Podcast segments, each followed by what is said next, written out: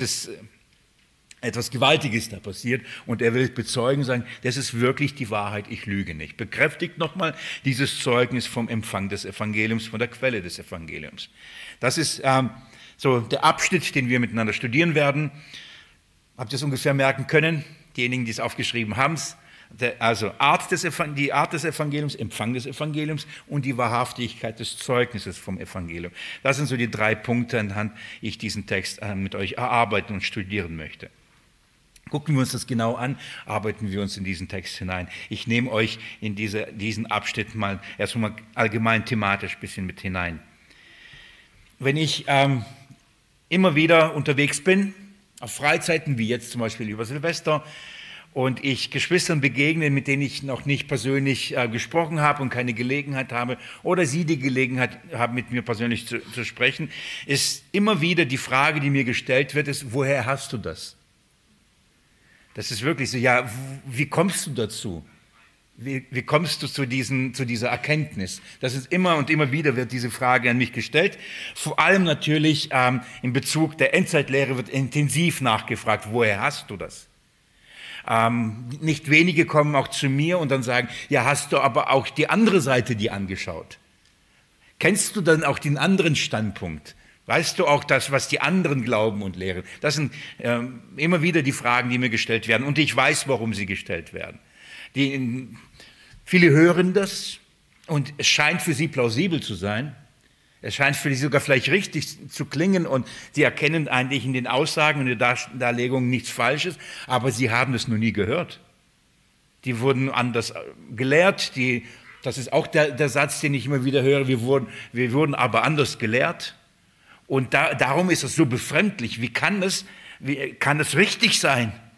Kann es die Wahrheit sein? Da, da schwingt sehr, sehr viel Angst, weil man sagt, wenn du der Einzigste, Einzige, ich, das ist, was ich gerade lerne, nicht Einzigste zu sagen, Einzige, wenn du der Einzige bist, der so lehrt, dann, wie kann das richtig sein? Da ist eine ganz große Angst, dann eben eine Irrlehre oder eine falsche Lehre aufzusitzen, weil man nicht weiß, woher habe ich das? Also fragen Sie mich. Neulich wieder, wie gesagt, auf der letzten Freizeit kamen Geschwister auf mich zu und eigentlich noch mit halb gepackten Koffern gefühlt. Also wir waren, wir haben, sind gerade reingekommen, ein paar Stunden vielleicht verbracht und dann habe ich sie im Flur getroffen und das war mit die erste Frage.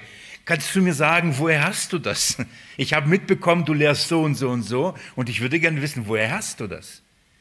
Und ähm, wie gesagt, die, die, die Angst ist, ist es meine eigene Idee? Entspringt es meiner eigenen Fantasie? Habe äh, hab ich mir etwas ausgedacht, was vielleicht klug klingt oder so? Woher kommt das? Woher soll es sein? Ich kann mich auch daran erinnern, vor, das ist wirklich schon viele Jahre her, knapp 17 Jahre, bisschen, ähm, ich saß in der Bibelschule und wir haben Korintherbrief durchgearbeitet und wir kamen Kapitel 11 und unsere Aufgabe war vom Lehrer gestellt, dass wir über den Abschnitt, äh, den Abschnitt erarbeiten sollten, wo es darum geht, dass Paulus über das Abendmahl redet und sagt, und einige sind unter euch in Schlafen. Was bedeutet das? Also tötet Menschen beim falschen ähm, Nehmen des Abendmahls. Was meint Paulus damit? Und ich kann mich wirklich damals schon erinnern, dass ich ähm, mein, Vor mein Vorschlag oder mein Studium und das, was ich dann ähm, versucht habe, den Text auszulegen, gesagt habe, nein, das ist nicht die Strafe, sondern die sind einfach verhungert, das waren krank und schwach und man hat sich um sie nicht gekümmert und, und es sind nicht wenige sind gestorben danach. Und ich kann mich wirklich, wie heute noch erinnern, mein Lehrer guckt mich an und ganz erstaunt darüber und sagt, das ist mein interessanter Gedanke. Und dann sagt er, woher hast du das? Und das nächste, wer lehrt das? Gibt es noch irgendjemand anderes, das, ähm, äh, der das auch so lehrt? Zeig mir einen Kommentar, finde irgendeinen anderen Ausleger, der in dieser Weise. Für ihn als Lehrer klang das plausibel, es klang nicht falsch, sogar sehr interessant. So, so den Zugang hat er zu dem Text noch nicht gehabt. Aber sofort, suche, sofort geh in die Bibliothek, suche Kommentare, suche die Ausleger. Gibt es irgendjemand, der in gleicher Weise das auslegt? Denn wenn nicht, dann ist es wahrscheinlich nicht richtig. Ja, das kann nicht sein, dass niemand anders sonst in dieser Weise gelehrt und gepredigt hat, dass ausgerechnet du auf diese Idee kommst, dass das die Auslegung, dann kann es nicht richtig sein. So, das ist die Angst. Wenn einer nur das erkennt, wenn einer das nur versteht und einer das nur lehrt, dann ist die große Gefahr eben des Sektierertums oder der Irrlehre und so weiter. Und ich verstehe diese Angst, wirklich. Ich verstehe, warum man mich fragt, woher hast du das? Und ich nehme mir wirklich gerne Zeit. Ich nehme mir Zeit für sie und, und, und rede mit ihnen. Ich erzähle ihnen, wie ich zu bestimmten Erkenntnis komme. Ich erzähle, wie ich zu bestimmten Überzeugungen komme und versuche ihnen erstmal aufzuzeigen, dass, dass das aus dem Studium des Wortes Gottes kommt. Darum ähm, brauche ich so viel Zeit. Darum versuche ich immer die Bibel mit der Bibel auszulegen. Das heißt, ich muss erklären, wie komme ich zu der Überzeugung und dann sage ich, schlagen wir das mal aus, schlagen wir das aus. Darum dauern die Predigten neben den Wiederholungen, die ich sonst mache, auch eben so lange, weil es braucht Zeit, einfach zu zeigen, woher habe ich das. Nicht einfach zu sagen, so ist das, sondern woher kommt das? Und dann muss man halt die Bibelstellen aufschlagen, dann muss man die lesen, dann muss man sie erklären und dann verstehen, ah, guck mal, das ist ja vom Wort. Und das ist das Erste, was ich versuche. Ich sage erstmal mal, also im, im Normalfall kommt es aus dem Wort.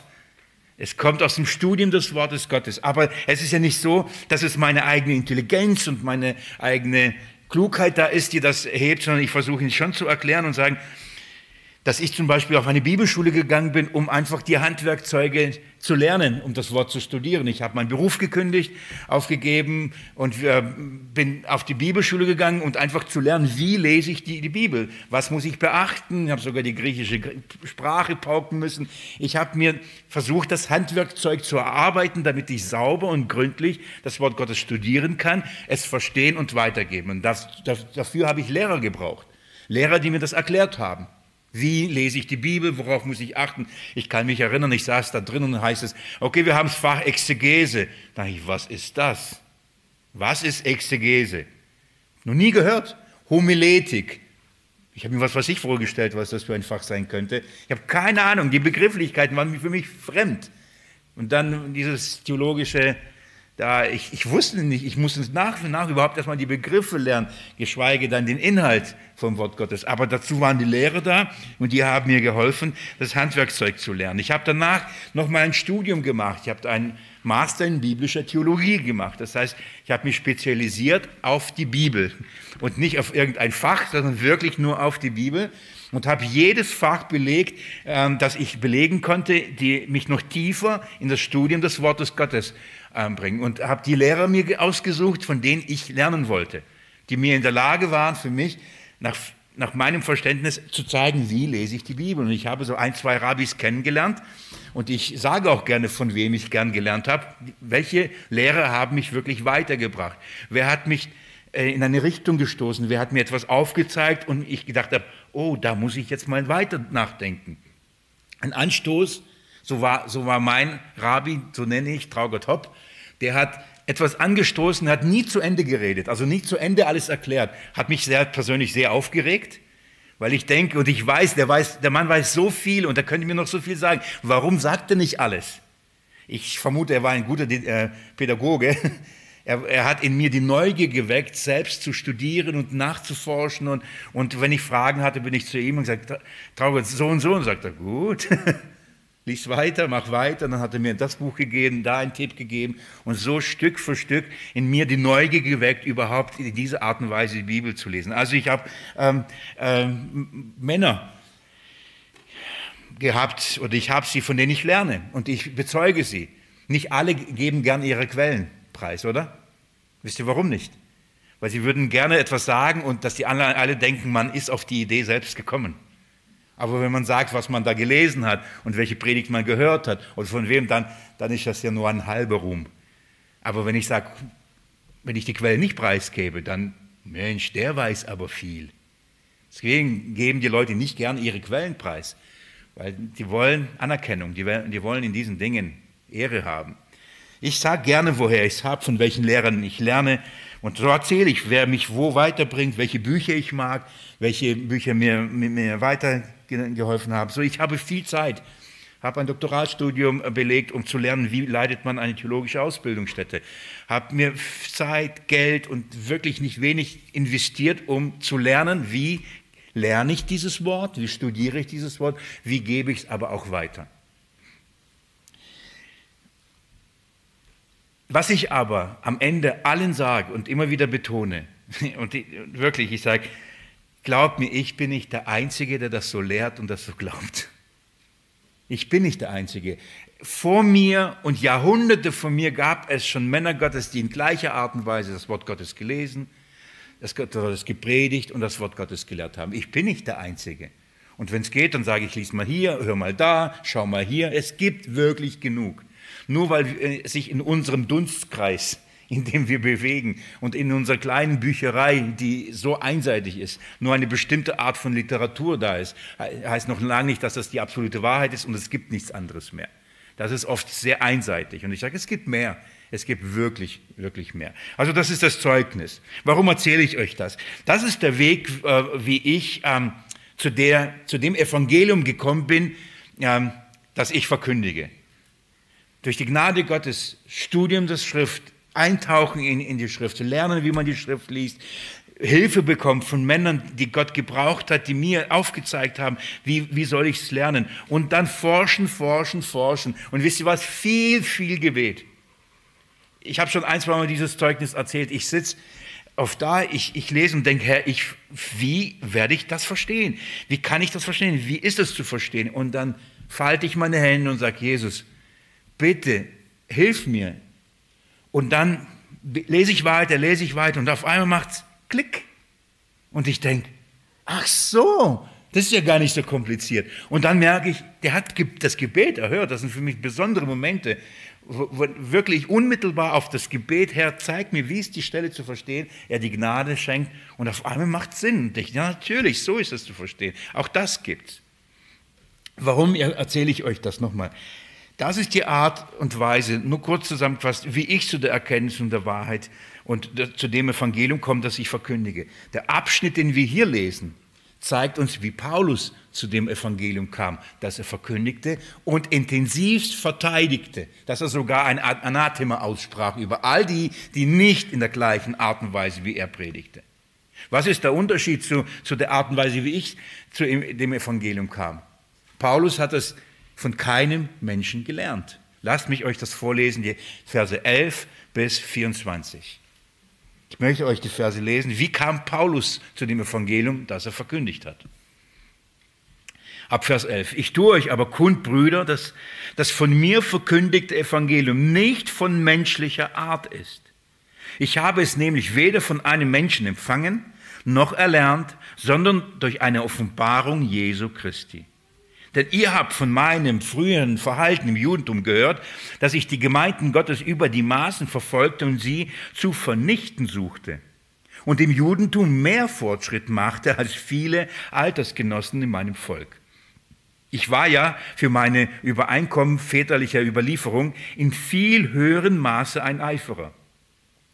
Als es aber dem, der mich von meiner Mutterleibe an auserwählt und durch seine Gnade berufen hat, gefiel, seinen Sohn in mir zu offenbaren, damit ich ihn unter den Nationen verkündigte, zog ich nicht Fleisch und Blut zu Rate, ich ging auch nicht nach Jerusalem hinauf zu denen, die von mir Apostel waren, sondern ich ging sogleich fort nach Arabien und kehrte wieder nach Damaskus zurück. Darauf, nach drei Jahren, ging ich nach Jerusalem hinauf, um Kephas kennenzulernen und blieb 15 Tage bei ihm. Keinen anderen der Apostel aber sah ich außer Jakobus, den Bruder des Herrn. Was ich euch aber schreibe, siehe vor Gott, ich lüge nicht. Daraufhin kam ich in die Gegenden von Syrien und Zilizien. Ich war aber den Gemeinden Judäa, die in Christus sind, von Angesicht unbekannt. Sie hatten aber nur gehört, der, der uns einst verfolgte, verkündigt jetzt den Glauben, den er einst zu vernichten suchte. Und sie verherrlichten Gott mit um meinetwillen. Das ist die Art, wie Paulus das Evangelium bekam, das er verkündigte. Etwas anderes, oder? Die Quelle des Evangeliums bekommen wir. Wie hat er dieses Evangelium bekommen? Auf welche Art und Weise? Also Paulus verkündigt das Evangelium, das er empfangen hatte, das hat ihm so viel Feindschaft eingebracht. Das hat ihm Hass eingebracht, Verfolgung. Die haben ihn dafür gesteinigt und ins Gefängnis gesperrt und wollten ihn umbringen, Mordanschläge geplant, all das. Für, die, für das Evangelium, das er empfangen hat und für das Evangelium, das er verkündigt hatte, hat er wirklich viel, viel, viel, gelinde gesagt, Gegenwind erlebt. Warum? Die Fragen sind die gleichen. Woher hat er das? Paulus, wieso, wie kommst du her und sagst du, das Gesetz gilt nicht mehr? Wie kannst du herkommen und sagen, Beschneidung nicht mehr notwendig? Wie, kommst du her und sagst, das Gesetz Mose ist nur ein Zuchtmeister auf Christus hin? Wie kannst du behaupten, wir sind im Gesetz gestorben, das Gesetz gilt uns nicht mehr? Versteht ihr, wenn Paulus daherkommt und das Evangelium verkündigt, das er verkündigt hatte, und ich euch Stück für Stück immer wieder vorstelle und wiederhole, und müllartig das immer wieder lehre, die Lehre der Gnade, allein aus Glauben, nicht aus Werken. Genau das Gleiche. Woher hast du das, was du predigst? Könnt ihr euch vorstellen, wenn Paulus kommt und das verkündigt, die haben sowas noch nie gehört. Kein Wunder. In dem Fall, wie sollten sie das? Es, es gab noch niemand, der so gepredigt hat und das verkündigt hat. An vielen, vielen Orten, an denen Paulus kam, wurde es zum ersten Mal in dieser Art und Weise verkündigt. Und sie haben gesagt, woher wissen wir, dass das keine irgendwelche, kein Hirngespenst von dir ist? Woher wissen wir, dass es die Wahrheit ist? Woher wissen wir, dass es von Gott ist? Genau das Gleiche oder in, in die gleiche Kerbe. Woher hast du, hast du die Autorität? Woher nimmst du die Autorität, das so zu behaupten? Habt ihr es noch im Ohr, was er gesagt hat gegenüber denen, die das Evangelium verdrehen und umkehren? Sie sind verflucht. Liebe Geschwister, was, in was für eine Autorität und, und Gewissheit und Überzeugung muss man kommen, um sowas zu sagen? Geschweige zu schreiben und 2000 Jahre steht schwarz auf weiß da. So ist die Frage, in welche Autorität kommst du und kannst du sowas tun und behaupten? Erinnert ihr euch, wie, sie, wie, die, wie die Juden Jesus permanent angegriffen haben?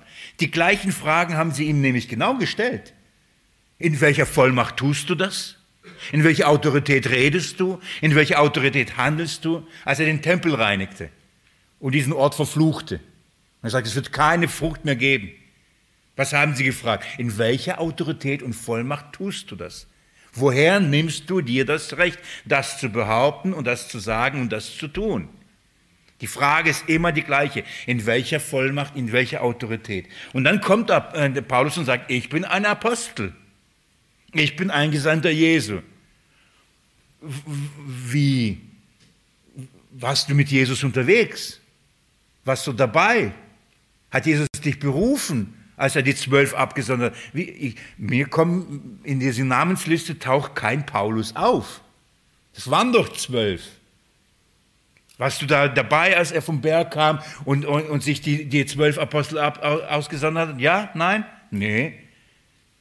Warst du dabei, drei Jahre mit dem, hast du von ihm alles gelernt? Und, nee. Woher nimmst du dir das Recht, dich ein Apostel zu nennen? Übrigens, bis heute wird das diskutiert und das in Frage gestellt. Und nicht wenige zweifeln und, und nicht wenige würden gern 13 Briefe aus dem Neuen Testament einfach löschen, rausreißen, weil sie sagen, Paulus ist kein Apostel.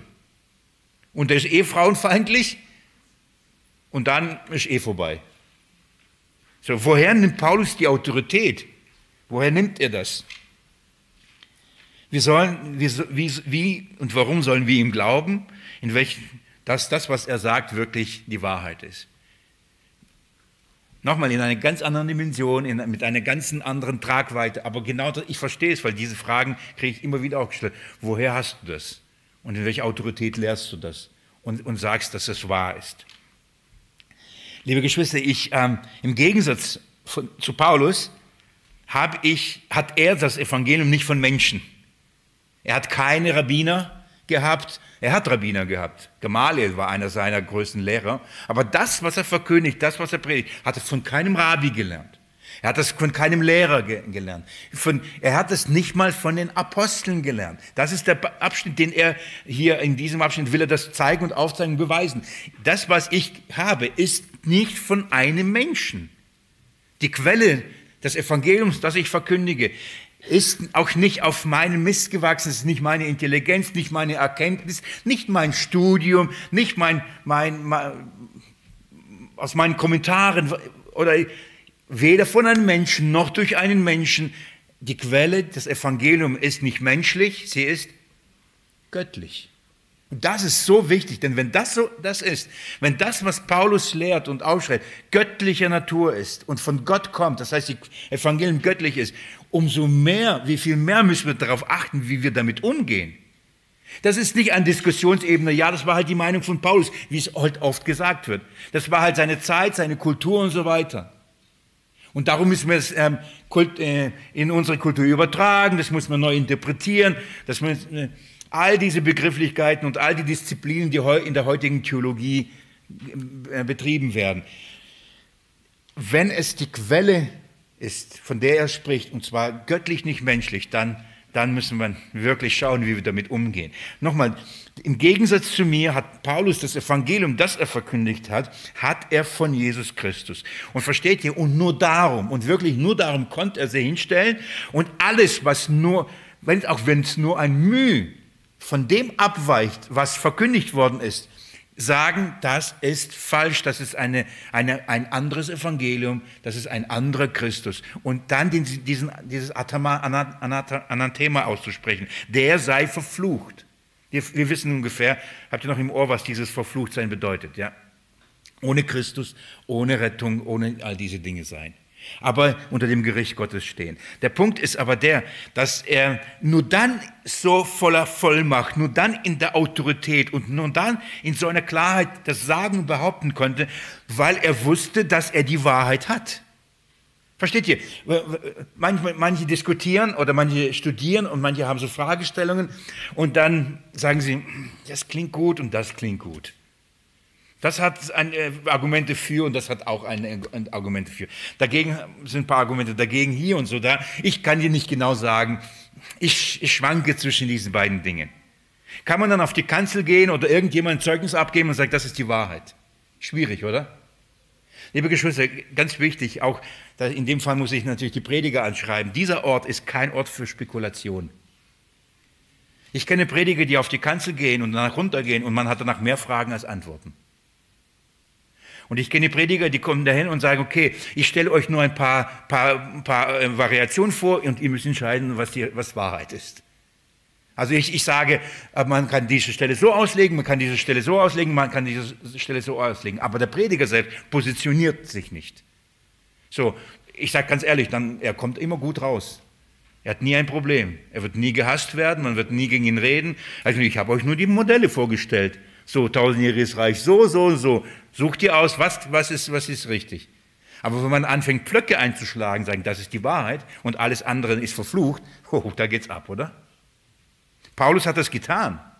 Er hat gesagt, so und nicht anders. Und darum hat er all diese Angriffe erlebt. Aber da musste er so davon überzeugt sein, dass das die absolute Wahrheit ist. Wie konnte es sein? Er wusste, woher es hat. Er musste nicht überlegen, hm, war mein Rabbi bibeltreu oder nicht? Hat es richtig verstanden oder nicht? Gab es da ein paar Überlieferungslücken oder nicht? Er wusste, woher es hatte und es gab keinen Zweifel über die Quelle des Evangeliums, das er hatte. Könnt ihr euch vorstellen? Nein, könnt ihr euch nicht, weil ich kann mir auch nicht vorstellen. Also ich bin kein Maßstab, aber ähm, das Evangelium nicht gelernt zu haben. Die Tiefen des Evangeliums. Wisst ihr, wie viele, allein 13 Briefe haben wir hier. Lesen wir mal. Wir studieren sie jahrelang und merken, wir kommen in die Tiefe nicht richtig durch, oder? Was für eine Tiefe, Paulus spricht selber, für eine tiefe, breite Höhe, Länge der Erkenntnis der Liebe Gottes in Christus Jesus. Und was er alles gewusst hatte und hat aufgeschrieben. Und wir haben nur die Briefe, von denen Gott wollte, dass wir sie haben. Und wir haben die nicht, die er auch geschrieben hat, die wir nicht haben. Was für eine groß, was für eine tiefe Erkenntnis dieser Mann bekommen hatte. Und er hat es nicht gelernt. Er hat es nicht gelernt. Ihm wurde es offenbart. Puh. Ich verstehe, ich würde jahrelang gerne gekettet sein wie der römische Soldat dann in der Wohnung in, in, in Rom. Von dieser Fülle und von dieser Erkenntnis der, der Tiefen des Evangeliums zu hören, das muss gewaltig gewesen sein. Schaut mal, seine Autorität und sein Evangelium, das er verkündigt, die Quelle ist nicht menschlich, die ist göttlich. Liebe Geschwister, wenn ich hier stehe und, und verkündige, ich würde mich nie trauen, etwas zu behaupten, von dem ich nicht fest davon überzeugt wäre, das ist die Wahrheit. Würde ich nicht tun. Und darum proklamiere ich das und nicht gebe euch als Diskussionsgegenstand, stelle ich zur Verfügung und sage, prüft und dann, und dann ähm, sucht euch die Wahrheit heraus. Sondern selbst wenn ich Alternativen anbiete, sage ich, aber ich bin von dem und dem wirklich überzeugt, dass es die Wahrheit ist. Weil ich sage, das ist der Platz und der Ort, von da, von da muss es passieren. Und das ist die Aufgabe der Prediger. Die sollen die Wahrheit proklamieren und nicht diskutieren. Die müssen die Wahrheit proklamieren, verkündigen. Das ist der Auftrag. Wie kann ich aber mit einer Gewissheit auf die Kanzel hier steigen und etwas als wahr verkündigen, das Evangelium, das ich aber nicht als die Quelle der Wahrheit habe? Das heißt, ich hatte ja nicht diese Offenbarung. Wisst ihr, was ich habe? Ist das hier. Und wisst ihr, was das ist? Das, das, was ich hier habe, ist das, was die Apostel niedergeschrieben haben, nämlich das, was sie von Jesus als direkte Quelle empfangen haben. Und darum ist das meine Autorität und das ist die Quelle meines, meines Evangeliums. Und darum studiere ich das und, und lese und predige das Wort und nicht irgendeine menschliche Idee oder irgendein theologisches Konstrukt. So, das ist die Quelle der Autorität. Und dann kann ich nur natürlich das verkündigen und nur das bezeugen, von, von was ich auch wirklich überzeugt wurde, dass es die Wahrheit ist. Paulus sagt es an einer anderen Stelle, wir glauben, darum reden wir. Wenn wir nicht glauben, brauchen wir nicht reden. Ich kann nur das weitergeben, von, von dem ich überzeugt bin, überführt bin, von was ich glaube. Der Unterschied ist aber, die Apostel haben eine ganz andere Stellung, die haben einen ganz anderen Dienst, die haben eine ganz andere Position, wie, wie, wie jeder andere Prediger, der auch danach kam. Sie haben von Jesus Christus eine besondere Stellung bekommen. Und was war das für eine Stellung? Sie mussten die Grundlage legen. Sie mussten das Fundament legen. Das war ihre, ihre Aufgabe. Und dass dieses Fundament wirklich der Wahrheit entsprach, wirklich die Maße hatte, die göttlich sind und wirklich aus, aus dem Material besteht, das hält, mussten sie die, die, die direkt an, an, von der direkten Quelle empfangen. Und zwar von Jesus Christus selbst. Das ist der Auftrag. Jesus Christus ähm, hat seine Apostel berufen. Er hat sie gelehrt. Drei Jahre Ausbildung haben die Apostel bekommen. Er hat sie unterwiesen. Er hat ihnen alles vorgelebt. Dann ist er gestorben und drei Tage waren die Apostel was? Fassungslos. Durcheinander, verstanden nichts mehr. Nach drei Tagen, was passierte? Jesus ist auferstanden und hat ihnen alles erklärt. Oder? All diese Stellen, ich hoffe, da klickt und ihr kennt das. Markus-Evangelium haben wir an, an, an Lukas-Evangelium. Und dann öffnete ihn die Schriften, damit sie die Schriften verstehen. Und dann erst begriffen sie und mit, dieser, mit diesem Wissen schickt er sie und sagt, geht hin in alle Welt und macht alle Nationen zu Jüngern. Und was sollten sie tun? Indem er sie alles lehrt, was ich euch geboten habe. Die Apostel sind ausgesandt worden, nicht ihre eigenen Ideen von der Gemeinde zu lehren, nicht ihre eigene Erfahrung mit Jesus, nicht ihre persönlichen Eindruck, wie Jesus war. Also ich habe Jesus so erlebt.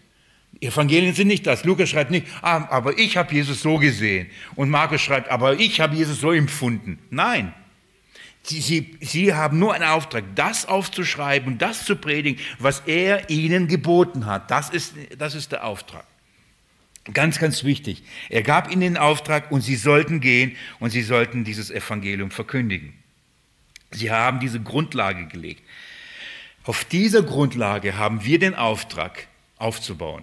Wir haben weder die Autorität noch haben wir das Recht, eine andere Grundlage zu legen. Oder? Wir können und dürfen das Evangelium nicht neu erfinden. Wir dürfen das Evangelium nicht neu denken und sagen, nee, unsere Grundlage ist jetzt so. Noch, ich, ich werde durch die einzelnen Verse mit euch durchgehen. Heute ist, ich will euch damit hineinnehmen, ähm, in die, in, warum Paulus diese Verse schreibt. Aber ich, schrei, ich lese euch noch Vers, Vers 11 noch mal kurz vor. Ich tue euch aber kund, Brüder, dass von mir verkündigt Evangelium nicht von menschlicher Art ist. Ich finde diesen Ausdruck nicht von menschlicher Art interessant. Er sagt, er könnte sagen, ich verkündige euch das Evangelium, das ich bekommen habe das göttliche Evangelium. Aber er setzt zuerst vor, das, was ich verkündige, ist nicht von menschlicher Art. Warum sagt er das? Weil im Vorfeld hat er alle verflucht, die ein anderes Evangelium verkündigen. Was ist dieses Evangelium, das die anderen verkündigen? Von menschlicher Art. Das ist ein angepasstes Evangelium. Das haben sich Menschen ausgedacht. Sie haben gedacht, nee, das passt mir nicht oder das muss doch hinein, das kann doch nicht sein. Und sie haben an diesem Evangelium, das Jesus den Aposteln gegeben hat, angefangen rumzudoktern. Und entweder etwas wegzutun oder eben, wie gesagt, etwas hinzuzutun. Und dann wurde es nicht mehr das Evangelium von göttlicher Art, sondern dann ist es ein Evangelium von einer anderen Art. Als ich das las, musste ich sofort an das erste Buch Mose denken. Als Gott die Tiere geschaffen hat. Wie lautet immer der Satz? Und er schuf die nach ihrer Art. Da gab es zum Beispiel Vögel nach ihrer Art und dann Tiere aus dem, auf dem, auf dem, auf, auf, im Meer nach ihrer Art. Das heißt, ein Vogel ist nicht nach der Art der Tiere wie im Meer. Ist, ist, ist klar, das sind verschiedene Dinge, obwohl beides Tiere sind. Oder? Das sind doch Tiere. Ja, okay. Dann gibt es andere Tiere, die sind auf der Erde und die sind ebenfalls nach äh, ihrer Art.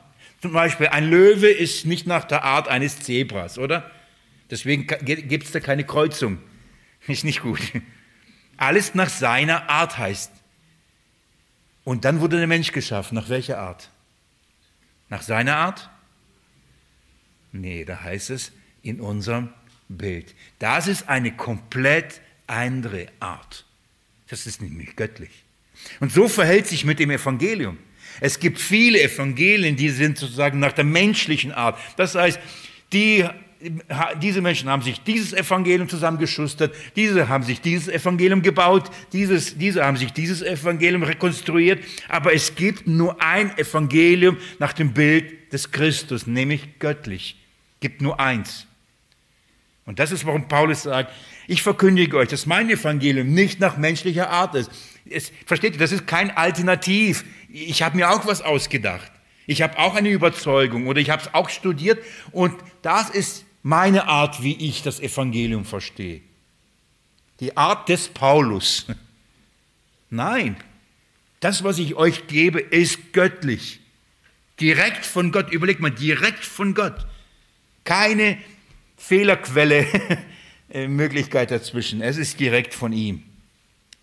Ich möchte euch ein bisschen hineinnehmen und euch ganz kurz den Dienst der Apostel vorstellen. Nicht, dass ich, ich denke, ihr wisst schon, ich, aber ich halte es trotzdem für wichtig, weil das wird die Spannung noch mehr erzeugen, warum Paulus sich da so rechtfertigen muss.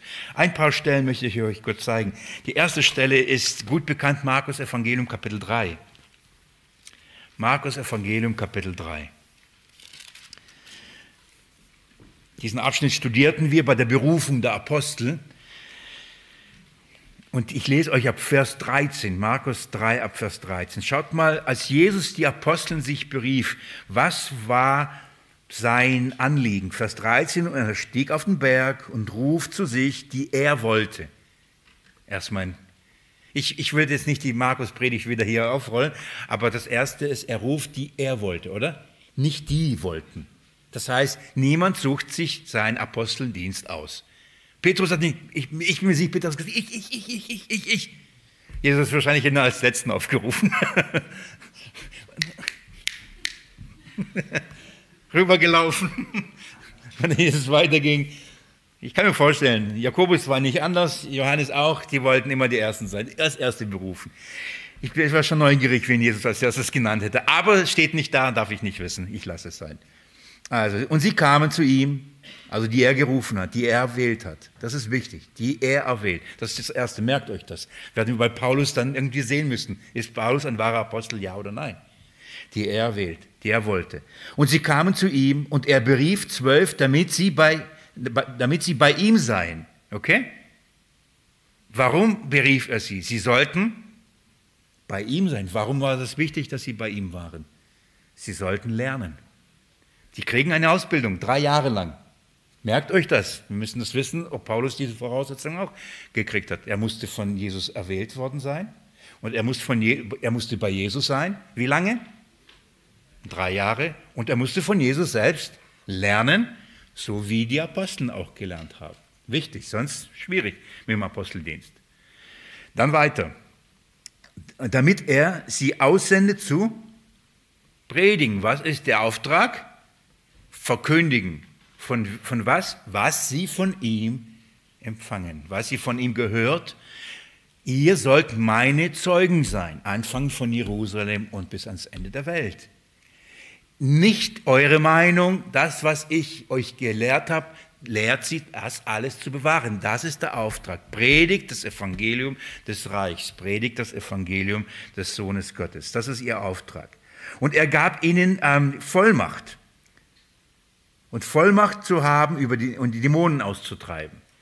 Das heißt, auch hier, wie gesagt, nicht zu tief hinein, wieder zu viel Wiederholung. Er, er hat ihren Dienst und ihre Vollmacht bestätigt, oder? Durch Zeichen und Wunder. Warum Dämonen austreiben dazu gehören, wer, denk, wer sagt, das würde ich jetzt gerne wissen, Markus Kapitel 3, in der Predigtreihe könnt ihr das gerne nachhören. Aber das heißt, er begleitet die, ihr Dienst ähm, und ihre Stellung wurde mit Vollmacht begleitet. Sie bekamen eine Vollmacht der Apostel. Und da Jesus stellte sich zu diesem Dienst und sagte, das sind meine Apostel.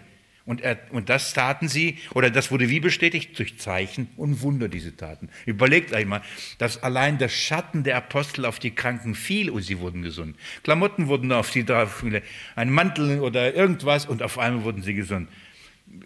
Das ist nicht ohne, oder? Würden wir heute nicht verkraften. Das wäre nicht gut, wenn so heute passiert. Das wäre ein Hype und eine das wäre ungesund fast. Okay. Auf jeden Fall, das, das haben wir im Hinterkopf. Geht mal mit dem 2. Korinther Kapitel 12. Jetzt bekommt es mehr den Bibelstundencharakter, das heißt Bibelblättern. 2. Korinther Kapitel 12, zu diesem Abschnitt werde ich nochmal intensiver kommen, aber ich möchte euch ab Vers 11, ab Vers 11 lesen. 2. Korinther 12 ab Vers 11. Der Kontext ist der gleiche. Paulus rechtfertigt seine, sein Apostelamt und sagte, ich bin ein Tor geworden, Vers 11. Ihr habt mich äh, dazu gezwungen, denn ich hätte von euch empfohlen werden sollen, denn ich habe in nichts den übrigen Aposteln nachgestanden, wenn ich auch nichts bin. Wir merken, der Hintergrund ist der gleiche. Er muss sein Apostelamt rechtfertigen. Es wurde gesagt, du bist gar kein Apostel Paulus. Und da gab es welche, die haben sich als Überapostel bezeichnet. Und er sagt, ich bin töricht geworden. Ihr habt mich dazu gezwungen, mich selbst zu rechtfertigen. Das hasst Paulus, weil es, er, er weiß, er ist nichts, alles in Christus. Und dann schreibt er Vers 12 aber, die Zeichen des Apostels sind ja unter euch vollbracht worden in allem Aussagen, in Zeichen, Wundern und Machttaten. Interessant. Paulus erinnert sie und woran unter anderem sagt, die Zeichen des Apostels, ich, als ich da war, die Zeichen des Aposteln waren doch auch da. Wie könnt ihr sagen, ich bin kein Apostel, wenn Jesus sich durch Zeichen und Wunder sich zu meinem Dienst in dieser Weise gestellt hat? Die Zeichen der Apostel waren doch da, oder? Wieso, wieso habt, stellt ihr das in Frage? Aber schaut mal, welche Zeichen. Das ist, bevor ihr da schaut, was würdet ihr sagen? Was sind ein Zeichen des, der Apostel? Wenn ihr an die Zeichen der Apostel denkt, an was denkt ihr erstmal automatisch? Wahrscheinlich. Ich sage es jetzt, weil ihr könnt es ja nicht laut sagen und die Mikros nehmen es ja eh nicht auf. Wahrscheinlich denkt ihr eben an die ganzen Wunder, oder? Dämonenaustreibung, wie wir sie gelesen haben, Krankenheilungen, diese Dinge. Aber was, ist, was sind zuerst die Zeichen der Apostel? Was sagt Paulus? Ausharren. Ausharren. Warum? Als Paulus berufen wurde, was hat Jesus ihm als erstes ausrichten lassen? Denn ich werde ihm zeigen, was er für mich alles leiden muss. Ein Kennzeichen eines Apostels ist nicht Sieg und alle jubeln und alle lieben und alle rennen hinterher. Es ist Leiden, es ist Ausharren in Verleumdung, Ausharren in, in, in Schmähung, all das, das ist ein Zeichen eines Apostels. Denn wenn er von Christus gesandt wird, werden sie nicht viele ihn lieben. Aber dass er darin ausharrt und darin dient, das ist ein Zeichen des Apostels. Sagt, hier, die, Ze die Zeichen des Apostels sind ja unter euch vollbracht worden. In allem Ausharren als erstes. Dann Zeichen und Wunder und Machttaten. Wir würden andersrum sagen, Machttaten, Zeichen, Wunder und dann Ausharren. Das erste ist Ausharren. In Leiden in Schmähungen, in Verleumdungen am Evangelium bleiben. Das ist ein Zeichen, ein Zeichen des Apostels. Und Paulus sagt, es gibt in Fülle, die sind doch bei euch gewesen. Geht mit mir in den Hebräerbrief. Hebräerbrief.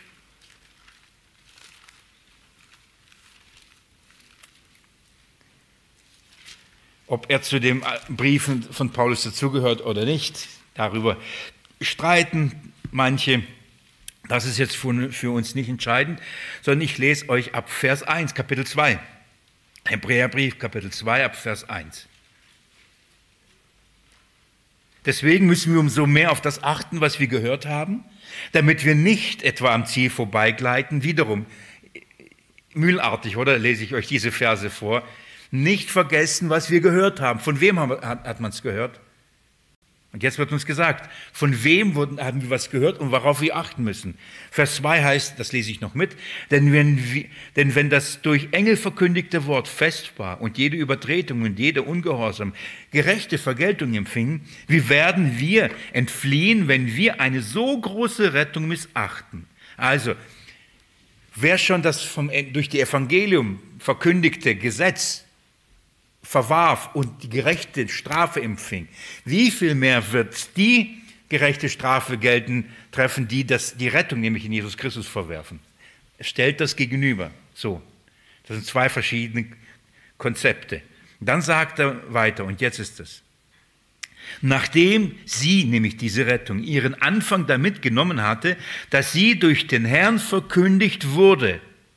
Okay? Wie, was ist die Quelle? Woher kommt dieses Wort und diese Verkündigung, diese Rettung, an der wir festhalten sollen? Sie wurde vom Herrn verkündigt. Wer ist der Herr? Unser Herr Jesus Christus. Das ist die Quelle. Und jetzt lest man mit mir weiter. Verkündigt wurde uns gegenüber von denen bestätigt, die es gehört haben. Wer sind diese? Das sind die Apostel. Das ist die Linie. Jesus Christus, dann die bei ihm, von ihm das gehört haben, haben es uns bestätigt. Nicht ihre Gedanken über das Evangelium, die Rettung weitergegeben. Sie haben das bestätigt, das heißt bezeugt, was sie von Jesus gehört haben. Das ist die Rettung. Und wenn wir sie verwerfen, dann ist es vorbei. Und jetzt schaut mal, jetzt geht's weiter. Wobei, Vers 4, wobei Gott zugleich Zeugnis gab durch Zeichen und Wunder und mancherlei Machttaten und Austeilung des Heiligen Geistes nach seinem Willen.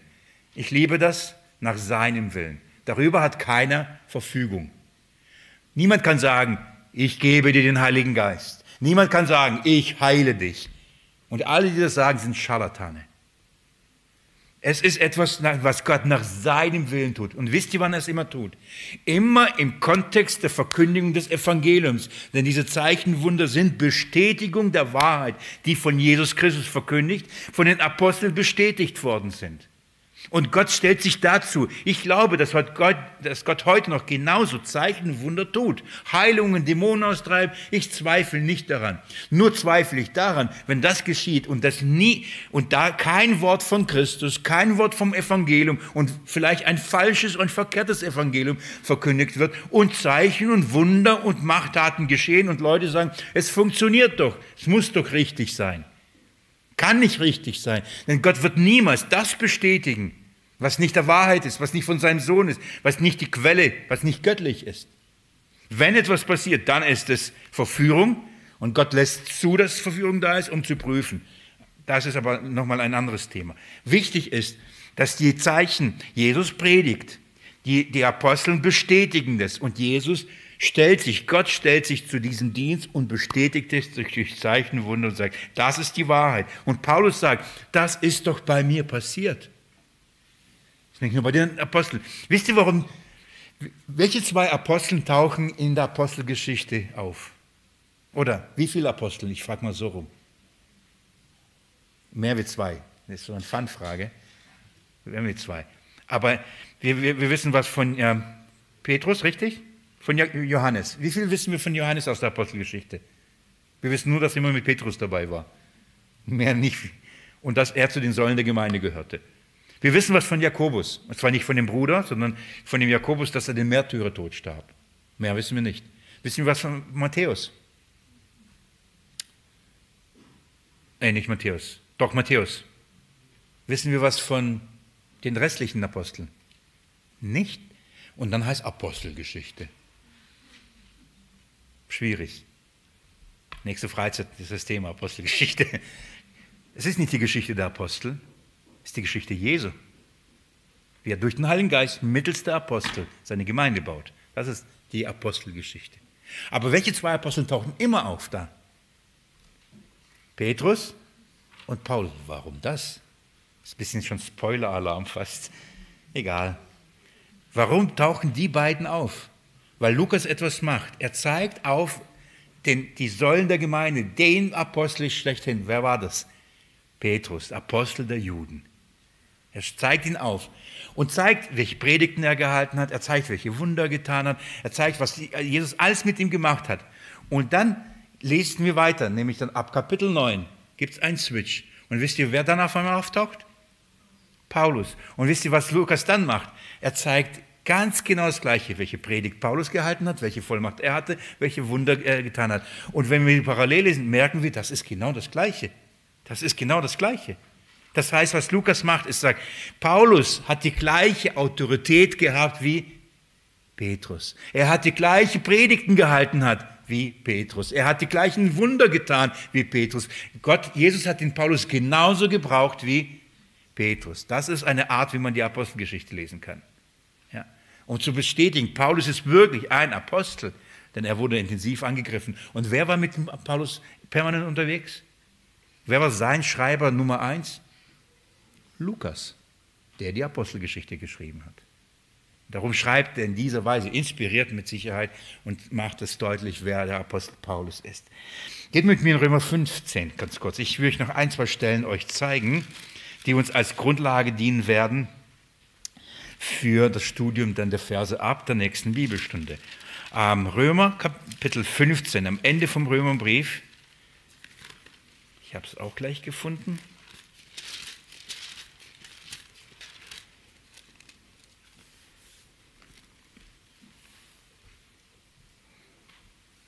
Römer 15, ich lese euch ab Vers,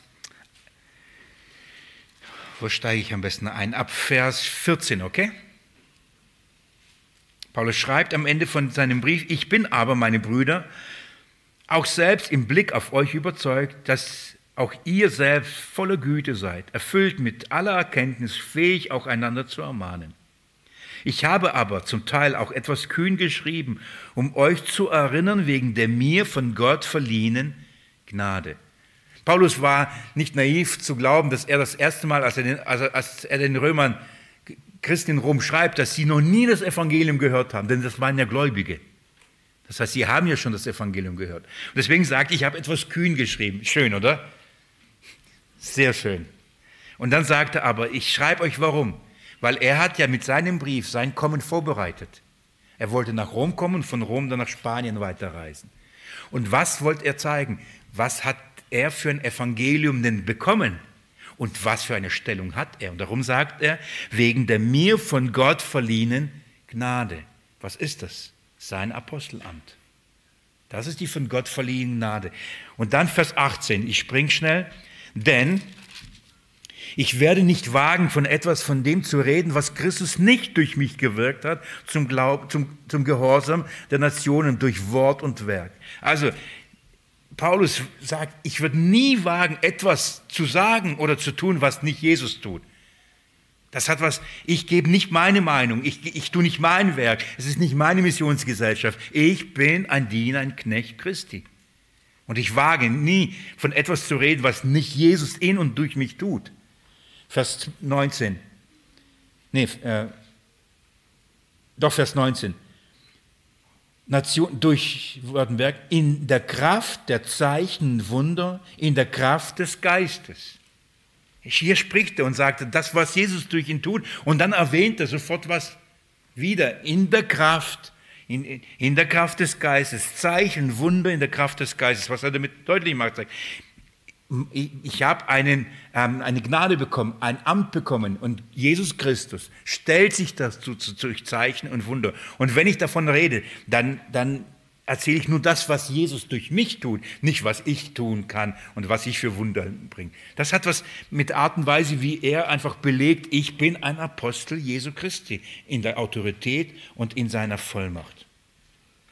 Ich die, die, die folgenden Verse fasse ich kurz zusammen, indem ich euch sie nur daran erinnere und dann zeige ich euch noch etwas ganz Wichtiges und dann ähm, höre ich auch für heute auf. Schaut mal, wenn, wenn wir den Epheserbrief zum Beispiel studieren, dann, dann sagt Paulus, dass die Gemeinde auferbaut ist auf der Grundlage von was? Von den Aposteln und Propheten, wobei Jesus Christus der Grund oder der Eckstein ist, richtig? Warum sagt er das? Ich habe oh, als junger Christ dachte ich, wie kann er sagen, aufgebaut auf der Grundlage der Apostel, als ob die Apostel die Grundlage sind. Bis ich verstanden habe, die Apostel haben diesen Eckstein gelegt. Das ist die Grundlage. Paulus sagt in 1. Korinther 3, ich als weiser Baumeister, auch nicht schlecht, oder? Also ich als, nicht als Baumeister, als ein weiser Baumeister, könnte man sehr als arrogant wahrnehmen. Und viele sagen das. Wisst ihr, warum er das sagt? Nicht, weil er so weise ist, sondern er war weise, indem er nur eine Grundlage hingelegt hat, und zwar Jesus Christus. Das ist die, seine Weisheit. Ich als weise Baumeister habe eine Grundlage gelegt, und zwar Jesus Christus in ihn als gekreuzigt, keine andere. Und dann sagt ein jeder, schaue zu, wie er darauf baut. Nochmal, die Apostel hatten diesen Auftrag, diese Grundlage zu legen. Sie haben von Jesus das bekommen. Niemand darf sich das Recht nehmen und, hat jemals die Autorität, diese Grundlage neu zu erfinden. Aber wisst ihr was? Das passiert jeden Tag. Und das, ist, das sind diese ganzen viele falschen Evangelien. Die falschen Christus, sie legen immer wieder an neuen Grundlage. Die Gemeinde trifft sich für die Klausur wir müssen überlegen für unser, unsere Vision für 2023. Was wollen wir als Gemeinde für dieses Jahr erreichen? Und jedes Jahr findet man sich neu, legt man eine neue Grundlage. Warum das denn? Die Grundlage ist ein für alle Mal gelegt. Und Paulus unter anderem hatte diesen Auftrag. Und darum ist und er hat es direkt von Jesus bekommen und darum musste er dafür so kämpfen und er musste das so verteidigen. Es gibt in Epheser 4, Vers 11, auch einen Abschnitt, den ihr gut kennt. Er sagt, dass Jesus Christus der Gemeinde Gnadengaben gegeben hat. Aposteln, Propheten, und dann geht es weiter. Evangelisten, Hirten und Lehrer. Liebe Geschwister, das ist nicht ein Paket, das die Gemeinde kriegt. Und dann macht man auf und sagt, was hätten wir heute gerne? Mal einen Apostel. Morgen brauchen wir Evangelisten, aber dann hätten wir wieder einen Propheten und später war Lehrer auch nicht schlecht. Nein, wenn Paulus das so sagt, dann, dann redet er von einer Chronologie. Er sagt, Jesus Christus hat der Gemeinde gegeben, zuerst was? Apostel und Propheten. Warum? Sie haben das Fundament gelegt. Was kam danach nach den Apostelpropheten? Noch mehr Apostel und noch mehr Propheten? Nein. Danach kamen die Evangelisten. Zum Beispiel ein Timotheus. Und Paulus sagt, Timotheus, fache die Gnadengabe an, die dir gegeben ist. Welche war das? Eines Evangelisten. Sie mussten auf dieser Grundlage weiterbauen. Darf ich euch nur eine Stelle kurz zeigen? Noch eine. 1. Korinther. 1. Korinther, Vers, Kapitel 4. 1. Korinther, Kapitel 4.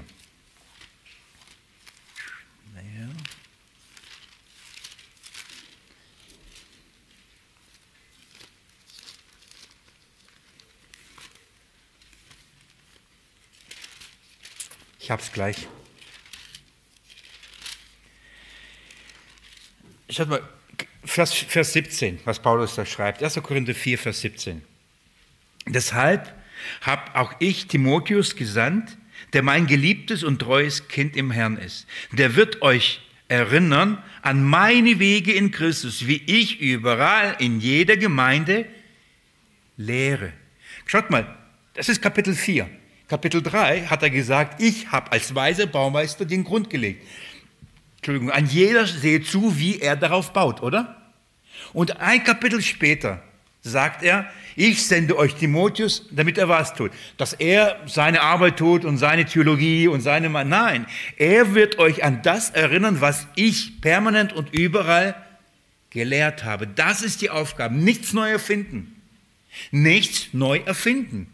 Man muss nicht sich überlegen, oh, ich habe eine Predigt, einen Hauskreis, eine Kinderstunde, eine, ein, ein Frauenkreis, ein was auch immer, eine Moderation. Was könnte ich Schlaues sagen? Was könnte ich gut sagen, dass die Leute beeindruckt sind, dass sie toll finden? Niemand muss es neu erfinden. Und wer es tut, hat ein anderes Evangelium, nämlich nach menschlicher Art. Wir haben nur eine Aufgabe, treu das zu bewahren und weiterzugeben, was wir bekommen haben. Von wem bekommen haben? Von den Aposteln. Von wem haben sie es? Von Jesus Christus. Versteht ihr, warum ein, der erst, das erste Merkmal der Jerusalemer Gemeinde in Apostelgeschichte 2 oder 3, 3 heißt es, und sie blieben beständig in was? In der Lehre von was? In der Lehre der Apostel. Und dann im Gebet und dann im Brotbrechen und in Gemeinschaft. aber das Erste ist, sie blieben in der Lehre der Apostel. Warum? Das ist das Fundament. Sie, sie verließen nicht die Lehre der Apostel. Sie haben nicht gesagt, okay, jetzt langsam langweilig. Immer die gleiche Lehre der Apostel. Nein, es war wichtig für die Urgemeinde, dass sie das, was Jesus ihnen gegeben hat, sie mussten es bewahren. Denn jeder, der auf etwas anderes baut als auf der Lehre der Apostel, baut eine andere Gemeinde, ein anderes Evangelium, einen anderen Christus. Woher weiß ich, was Jesus den Aposteln gesagt hat? Ich habe es hier. Ich habe es hier. Niemand hat das Recht, einen anderen Grund zu legen. Jesus hat seine Apostel ausgesandt und dann gesagt, lehrt sie eben das alles zu bewahren, lehrt sie zu halten. Paulus gehörte dazu, aber es, er, er war nicht akzeptiert. Er war wie kaum ein anderer Apostel, war Paulus in seiner Person, in seiner Berufung und in seinem Lehrdienst so angegriffen wie kaum ein anderer Apostel. Die Apostel waren angegriffen, aber Paulus hat so viel bekommen wie wirklich keiner von ihnen. Und er sagt es auch. Mehr gelitten, mehr gedient, mehr getan als andere und am wenigsten Beachtung bekommen. Zu seiner Zeit war er der Abschaum. Da war sogar Petrus und andere. Aber Paulus, er war der Kleinste. Ja. In der nächsten Bibelstunde, nächsten Mittwoch, steigen wir ein in die Verse. Ich hole euch einfach gedanklich noch schnell ab mit dem, was ich jetzt heute nicht gemacht habe. Ich werde euch einfach zeigen, wie an ein paar Beispielen, wie Paulus jeden seiner Briefe anfängt. Und ich glaube, wenn wir das im Hinterkopf haben, was ich versucht habe, euch zu zeigen, und einfach alle seine Briefkopf mal durchgehen, werdet ihr merken und verstehen, warum er was in jedem seiner Briefköpfe schreibt. Ja, weil er muss jedes Mal sagen, Leute, ich bin ein Apostel. Und was ich euch sage, ist von Jesus. So wichtig. Das zeige ich euch, es sei denn, ihr studiert es zu Hause fleißig nach. Ich möchte beten. Jesus Christus, danke, danke, danke, dass wir wissen, was wir haben. Danke, dass du deine Apostel, die auserwählt hast, Herr, dass du ihnen das Evangelium eröffnet hast, dass du ihnen gezeigt hast, dass ihre Herzen gebrannt haben, dass du ihnen die Schrift öffnest, damit sie die Schriften verstehen. Und danke, Herr, dass du sie berufen, befähigt hast, die Gabe des Geistes gegeben hast, in der Vollmacht, dass sie auch uns das alles nicht nur berichtet haben, sondern auch auf, aufgeschrieben haben und wir es heute hier haben. Und wir können wissen, dass wir die Wahrheit kennen. Wir können wissen, dass es wahr ist. Es kommt von dir weil sie von dir gezeugt und von dir geredet haben. Danke dafür. Danke, dass wir heute damit hineinschauen durften ein Stück und ich bitte dich, Herr, segne auch jetzt diese Reihe über diesen Abschnitt, dass wir die Quelle des Evangeliums wirklich da nicht nur verstehen, sondern dass es uns eine Freude und eine Gewissheit gibt und eine Sicherheit. Danke dafür. Segne Jesus uns, segne die Geschwister auf dem Heimweg, bewahre uns in deiner Gnade. Amen.